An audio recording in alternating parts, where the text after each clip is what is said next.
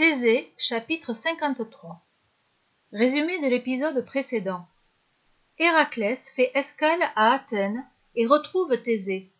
Il raconte comment il a vaincu la reine des Amazones. Mais son neveu Iolaos ne semble pas d'accord avec sa version des faits. Thésée n'eut aucun mal à rattraper Iolaos. Il avait grimpé jusqu'au temple d'Athéna. Sans doute pensait-il que la vue plongeante sur la mer lui apporterait du réconfort. Lorsque Thésée le rejoignit, Iolaos était encore plein de colère contre Héraclès. Il s'étonna à peine que le roi d'Athènes les suivît. Thésée l'aborda en souriant. Tu n'as pas l'air d'apprécier les récits de ton cousin. Iolaos répondit d'un ton méfiant. Si, si, j'apprécie son sens du récit. Mais comme j'y étais, il ne termina pas sa phrase. Thésée l'acheva à sa place. Comme tu y étais, tu sais qu'il a une manière de raconter qui arrange diablement la vérité, n'est-ce pas? Iolaos lança un petit regard en coin à Thésée. Vous avez bien l'air de connaître euh, Héraclès, votre majesté. Thésée partit d'un éclat de rire complice. Ne m'appelle pas majesté.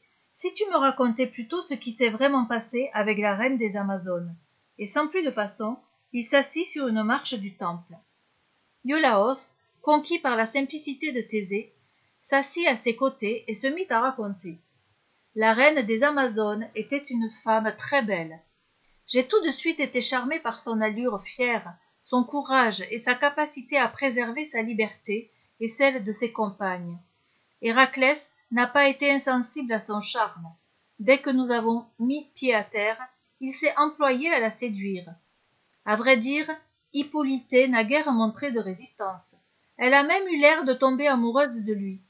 En tout cas, lorsque Héraclès lui a avoué qu'il était condamné à ramener sa ceinture pour obéir à Eurysthée, elle s'en est défaite sans façon et la lui a offerte.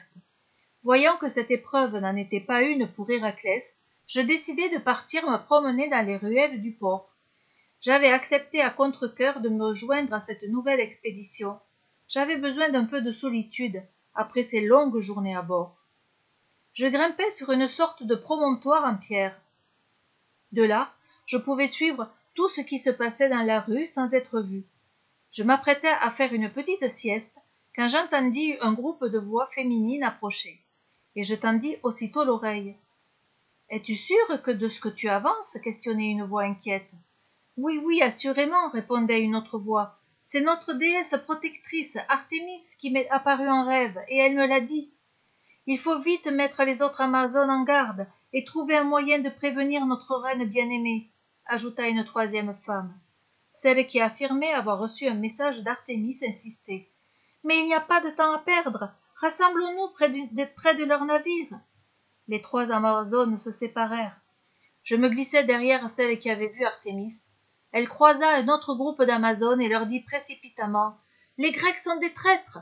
Ils sont venus enlever notre reine. Vite Faites circuler la nouvelle. Rassemblement devant leur bateau.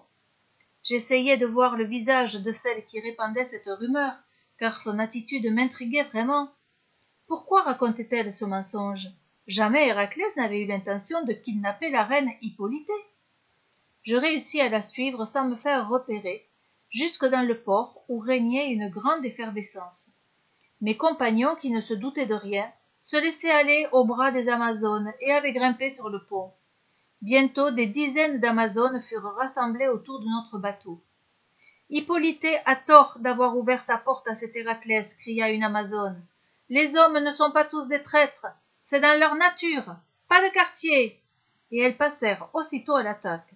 Un déluge de flèches s'abattit sur notre équipage. Celle qui avait lancé la rumeur se tenait un peu à l'écart, satisfaite. Je pus enfin l'observer à loisir, et je la reconnus. C'était la déesse Héra, la femme de Zeus, celle qui avait pris l'apparence d'une Amazone. Elle continuait à poursuivre Héraclès de sa haine. Il fallait vite que je prévienne Héraclès au plus vite. Seule son intervention et celle de la reine pourraient ramener le calme et dissiper le malentendu. Je me précipitai vers l'endroit où Hippolyté avait accueilli Héraclès Hélas, trois fois hélas, j'arrivai trop tard. Héraclès avait encore agi sans réfléchir. Le bruit de la bataille était parvenu jusqu'à ses oreilles, il s'était levé d'un bond. La belle reine des amazones étonnée se demandait ce qui se passait. Elle ne bougeait pas confiante. L'un de nos compagnons surgit soudain en criant les amazones nous attaquent! Héraclès n'hésita pas une seconde tira son épée et cria tu m'as trahi et tu seras puni. En abattant son arme sur hippolyté et j'entrai à cet instant maudit. Je vis la reine s'affaisser. Dans son regard se lisait toute l'incompréhension du monde. Elle murmura héraclès pourquoi? Mais il avait déjà tourné les talons sans un regard pour celle qui lui avait accordé l'hospitalité et donné son amour. L'étincelle rouge dans son regard était à nouveau allumée et le sang coula. Il tua les amazones jusqu'à la dernière. Seules furent sauvées celles qui réussirent à prendre la fuite. Cet imbécile est tombé dans le piège tendu par héra et moi je n'ai pas pu éviter ce massacre. Iolaos finit son récit d'un air accablé mais le fait d'avoir rétabli la vérité lui avait fait du bien. À suivre